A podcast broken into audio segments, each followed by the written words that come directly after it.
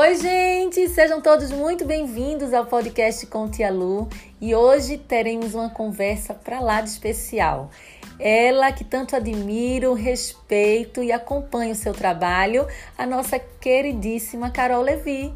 Seja muito bem-vinda, Carol! Vamos falar hoje sobre histórias, sobre infância e como o cuidador, nós cuidadores, podemos apoiar é, essa formação e essa educação. Então vamos lá, já vou começar fazendo a primeira pergunta, tá, Carol? Como a história ela pode contribuir na jornada educacional da nossa criança?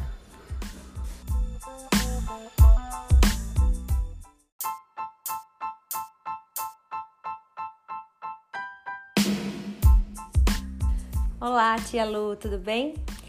Aqui é Carol Levi, obrigada pelo convite. De vez em quando vocês devem escutar o som de uma siriema que está aqui perto de mim cantando. Juro que não sou eu.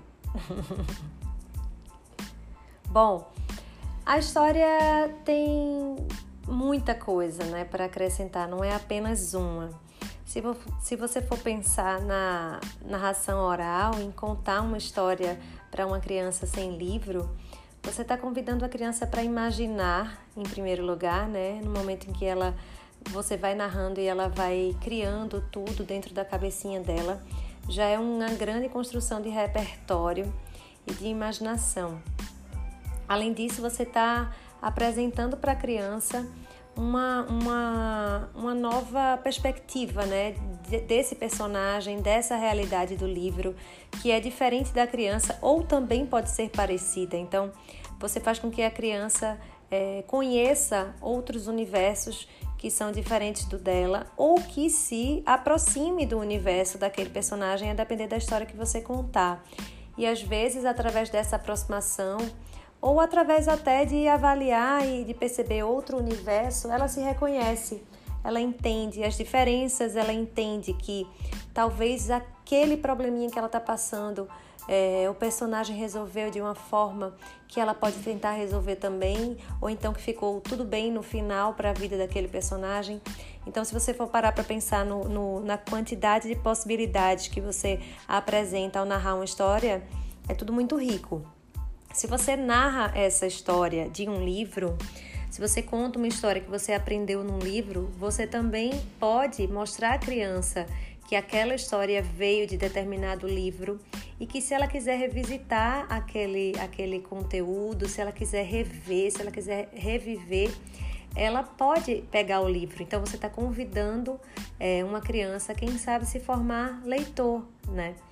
Além disso, você pode ler o próprio livro e essa criança vai acompanhar, né? Enquanto você está lendo, interpretando, ela está acompanhando as imagens, as ilustrações, se tiver ilustração, se não tiver tudo bem também, não é obrigado, tá? Ter ilustração num livro para criança. É, o que importa é que sejam boas histórias. Então, assim, eu vejo muitas possibilidades ricas, além da aproximação e da conexão que se estabelece entre esse, esse adulto que é o interlocutor de tudo isso eu sou uma suspeita porque sou muito apaixonada pelo que faço.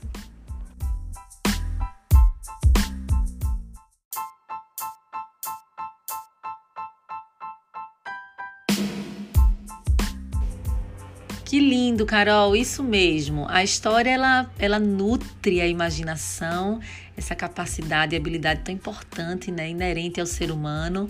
Ela cura também emoções e cuida da nossa história, eu diria que integral, tanto da criança, do ser humano em geral. Muito lindo esse seu trabalho, viu? E muitas pessoas me perguntam, e aí eu já sigo com a nossa segunda pergunta para você: como nós cuidadores, é, qual o nosso papel nessa relação? Qual é o nosso papel nesse apoio e nessa condução?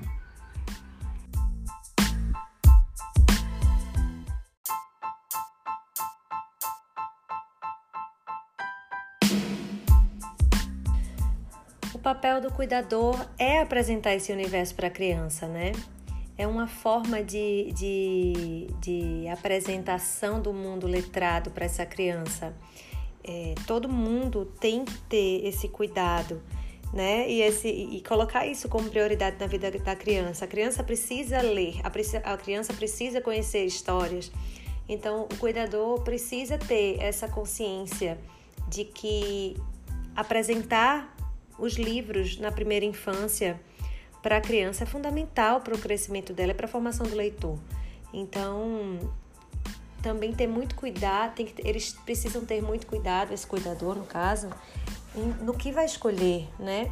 Eu costumo falar muito essa, essa, usar muito esse exemplo. Existem inúmeras versões de Chapeuzinho Vermelho. Será que todas são boas?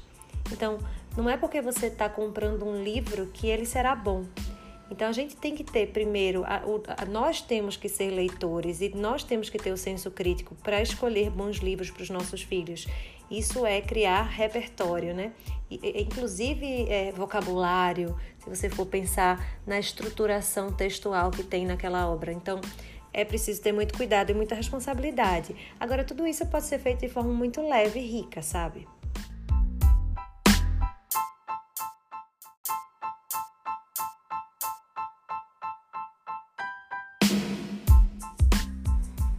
Como é importante, né? Te escutando, é, me vem que a criança ela aprende por observação, principalmente na primeira infância e quando se tem esse cuidador, né? Nesse papel de é, exemplo, de inspiração, de cuidado, é, como, como filtro também, né? Do que é possível para aquela idade, do que é melhor, do que é mais acessível, do que vai transformar, e isso é muito rico e eu diria que necessário e urgente também. A criança ela agradece, né?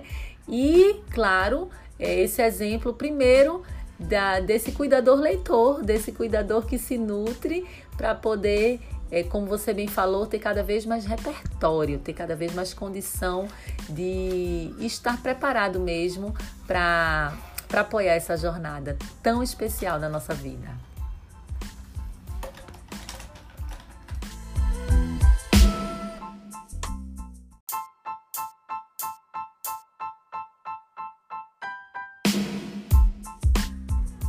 E indo agora para nossa última pergunta dessa conversa tão especial, é, quais são é, as suas principais dicas, Carol, e orientações para que nós, cuidadores, crianças, família, escola, é, para que nós possamos viver a história no nosso dia a dia, na nossa vida.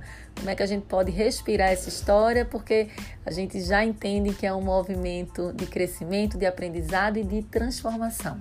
Fala aí pra gente.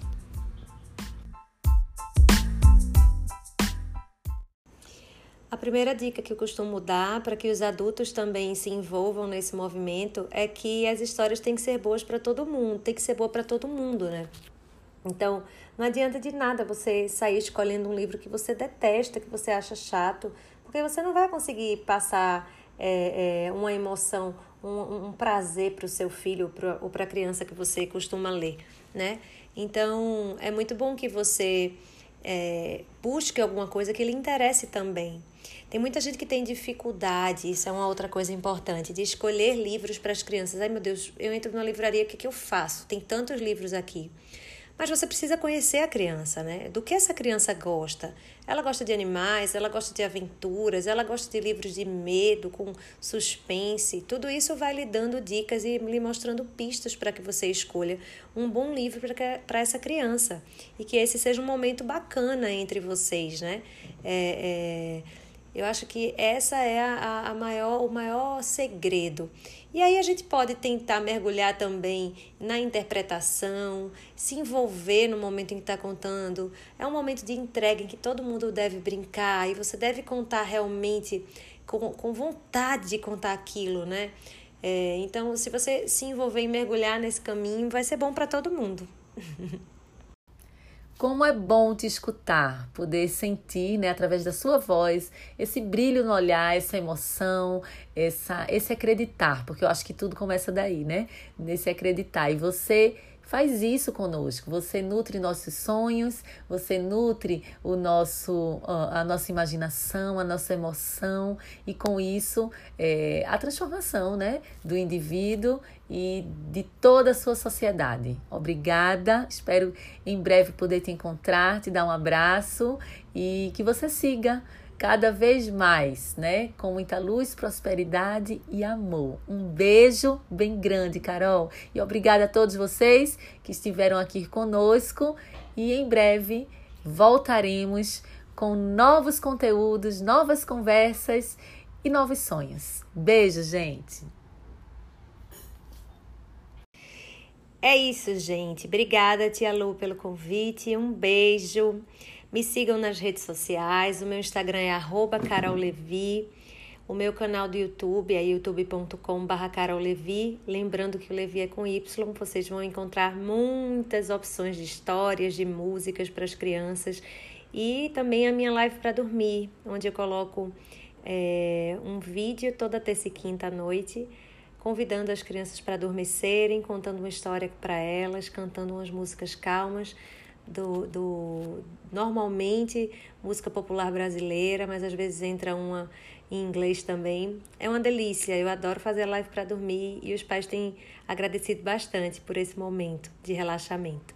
Um beijo, tchau, tchau.